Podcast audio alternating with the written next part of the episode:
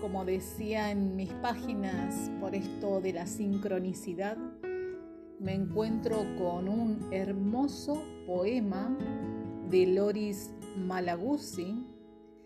Se llama Las 100 lenguas del niño.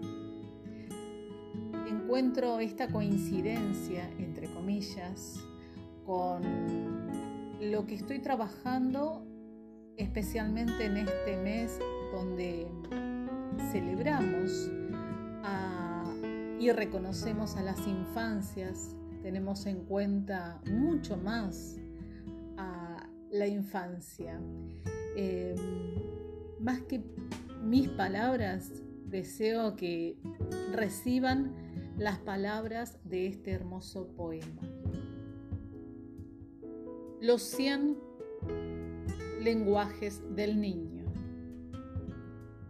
El niño está hecho de 100. El niño tiene 100 lenguas, 100 manos, 100 pensamientos, 100 maneras de pensar, de jugar y de hablar.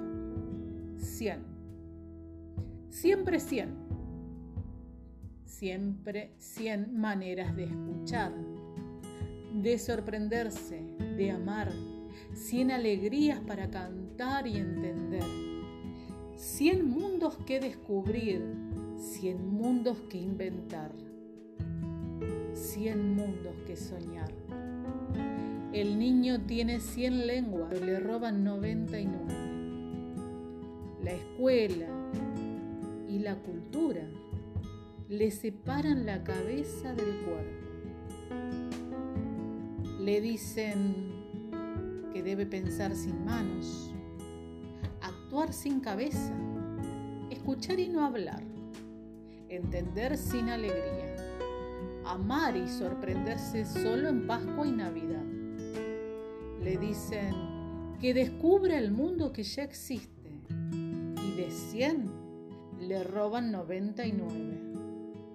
Le dicen que el juego y el trabajo la realidad y la fantasía, la ciencia y la imaginación, el cielo y la tierra, la razón y el sueño son cosas que no van juntas y no existen.